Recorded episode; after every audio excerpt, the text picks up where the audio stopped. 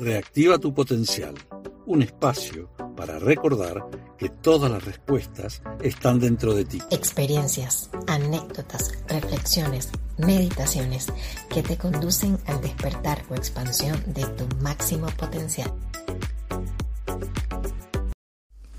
Hola, hola, un gusto saludarles nuevamente por aquí en Reactiva tu Potencial. Yo soy Laura Acevedo y me acompaña Liliana Machado. ¿Cómo están? Bienvenidos una vez más y pues el tema de hoy me encanta. Sí, ¿verdad?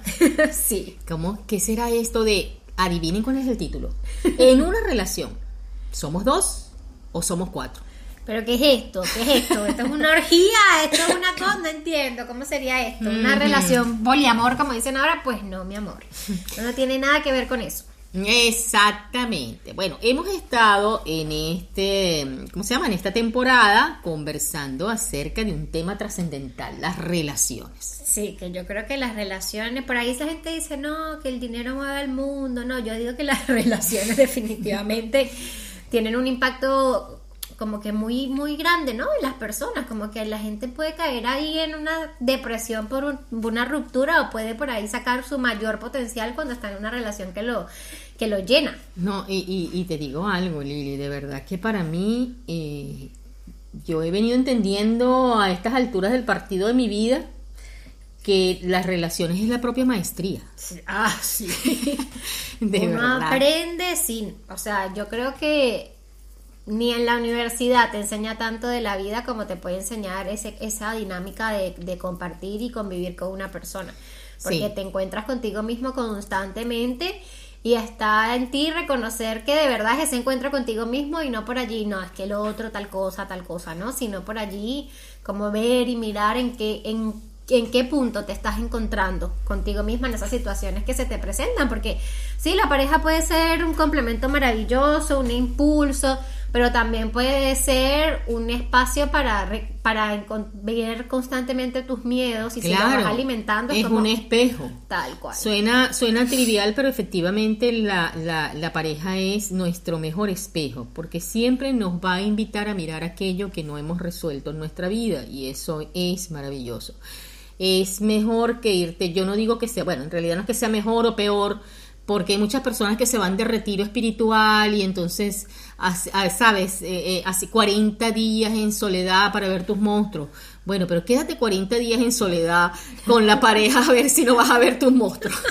Bueno, mira, yo tengo una anécdota con eso porque en cuarentena me quedé con Walter y dijimos, si sobrevivimos a esto, ya nuestra relación está perfecto porque eran 40 días y nosotros dos ahí con nuestros miedos, nuestras cosas y ahí pudimos ver, sí, pudimos ver cosas que, que no, por ahí no al principio en las relaciones uno como que las va tapando y dice como ah pero ahí ya no había vuelta atrás entonces por eso el título de hoy eh, es así como ¿cómo que somos dos o somos cuatro y sí porque es es ese encuentro también con nuestros niños internos, ¿no? Con ese niño que está ahí, está ahí y nunca está ausente, siempre está esa, esa conexión con él.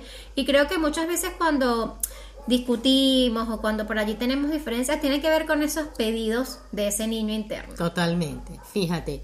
Eh, cuando vamos a una relación, bueno, yo siempre recuerdo, ¿no? Mis clases de, de constelaciones familiares, que incluso se creía que cuando nos eh, reuníamos en pareja, empezábamos a convivir con el otro, prácticamente en la cama no solamente estaban las dos, sino todo el sistema familiar, ¿no? Eso se decía. Y bueno, simbólicamente sí, porque imagínate todo lo transgeneracional que trae cada uno. Pero en este caso queremos resaltar esto que es tan común en las relaciones esa, esa actitud tan demandante que a veces suele suceder eh, o, se nos dispara. En el episodio anterior vaya usted y escucha acerca del niño interno, ¿verdad? Porque efectivamente se nos dispara el niño interno.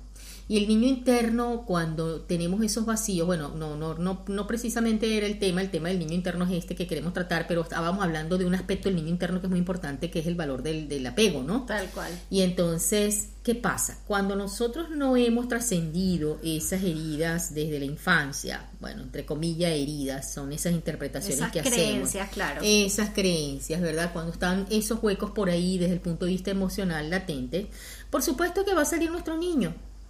Y cuando yo me muestro del niño, ¿qué va a pasar con el otro? Voy a ponerme en berrinche. También nos va a mostrar su niño, Tal ¿verdad? cual, va a decir, ah, bueno, nos ponemos a la par, vamos a ver quién gana aquí en este juego de niños, tal cual. Exacto. Y ahí aparecen los eh, eh, ese ese ese otro yo, ¿no?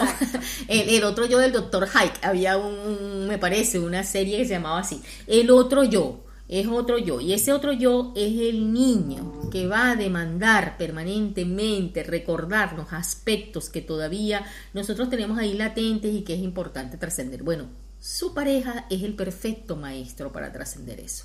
Tal cual. Así que no se trata, ¿por qué quisimos poner este título de eh, somos dos o somos cuatro? Porque no se trata de denigrar, excluir, eh, reprimir a ese niño, sino que cuando salga definitivamente hay que darle su atención. Tal cual, escucharlo y, y entender que si se está presentando es porque por ahí todavía queda algo que por ahí me duele, inconsciente, inconscientemente, y revisarlo, revisarlo porque creo que al momento de que nos caiga la ficha, como dicen acá en Argentina, es cuando por allí vamos a poder relacionarnos más conscientemente, porque a veces ese niño lo que quiere es eh, el resolver en el momento, ¿no? Como que la atención ya rápido o ese pedido rápido. Y por allí, en, en la, en la adultez, en el día a día, toma tiempo, ¿no? Poder procesar todos estos, estos temas. Así que cuando ese niño salga, hay que abrazarlo, consentirlo y entender que nosotros mismos somos capaces de darles atención a ese niño, cuidarlo,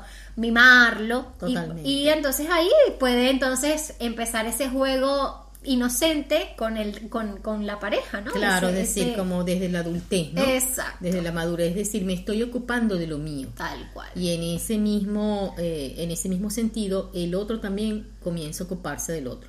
Sabes que yo tuve una relación donde en una oportunidad nos fuimos a comprar, porque bueno, en uno de esos tantos talleres que hicimos, nos recomendaban que cada uno tuviera su muñeca. Mencionamos la muñeca en el, en, en un- en el podcast anterior, ¿verdad? Pero ahora, ¿cómo usar estos muñecos en la relación de pareja? Cada uno tiene su muñeco. Y era comiquísimo porque el muñeco se parecía a él y la muñeca se parecía a mí. Y los teníamos puestos allá en un, en, un lugar donde eran visibles y estaban los dos ahí juntitos. Y sabes, cuando a alguno de los dos se le disparaba esos, esos episodios del niño, de los huecos del niño por allá emocionales, agarrábamos el muñeco o la muñeca y entonces veíamos al rincón y de repente yo no veía el muñeco y digo, algo está pasando en él. Y mira qué interesante, porque es el respeto, ¿ves? No es que voy a juzgar que el otro está procesando o se está dando cuenta que sacó a pasear a su niño herido, pero qué maravilla que se está ocupando de él. Claro. Entonces era como una información interesante porque de esa manera sí yo lo dejaba tranquilito en su cueva, este, él se estaba haciendo cargo, responsable y bueno, de verdad que eh, eh, es bien interesante porque es una actitud mucho más amorosa, más comprensiva, más adulta, ¿ves? Claro, sí, sí, sí, totalmente. Y, y como decimos, siempre toma como eh, cada quien tiene sus, cada quien tiene sus tiempos, sus espacios, y, y capaz con esta simbología es como mucho más fácil entenderlo, porque por ahí que el otro está por allá encerrado, y, pero ¿qué le pasa? No sé, es mi culpa, ¿no? Esa sensación de siempre de, de, de tener la respuesta absoluta de todo, y por allí como que, ah, bueno, entiendo que está por allí transitando todo esto y me parece un ejercicio interesante, así que por allí pueden intentar comprarse sus avatares. Y darse cuenta que sí, que no pasa nada cuando aparecen estos niños y somos cuatro. Y que sencillamente reconciliándonos con ese aspecto que se dispara a veces, ¿no? Que está dormido y se dispara, pues bueno, damos espacio a una mayor eh, crecimiento y madurez en la relación. Así es, entonces desde a partir de ahora, pues pensar, pensar si somos dos o somos cuatro y poder darle la atención en los momentos justos a cada uno de esos integrantes de la, de la relación. Así que Piénsenlo, medítenlo y pónganlo en práctica. Nos vemos en la próxima. Chao, chao. Si te gustó este episodio, recuerda compartirlo, darle clic al botón de seguir y volver para continuar reactivando tu potencial con Laura Acevedo y Liliana Machado.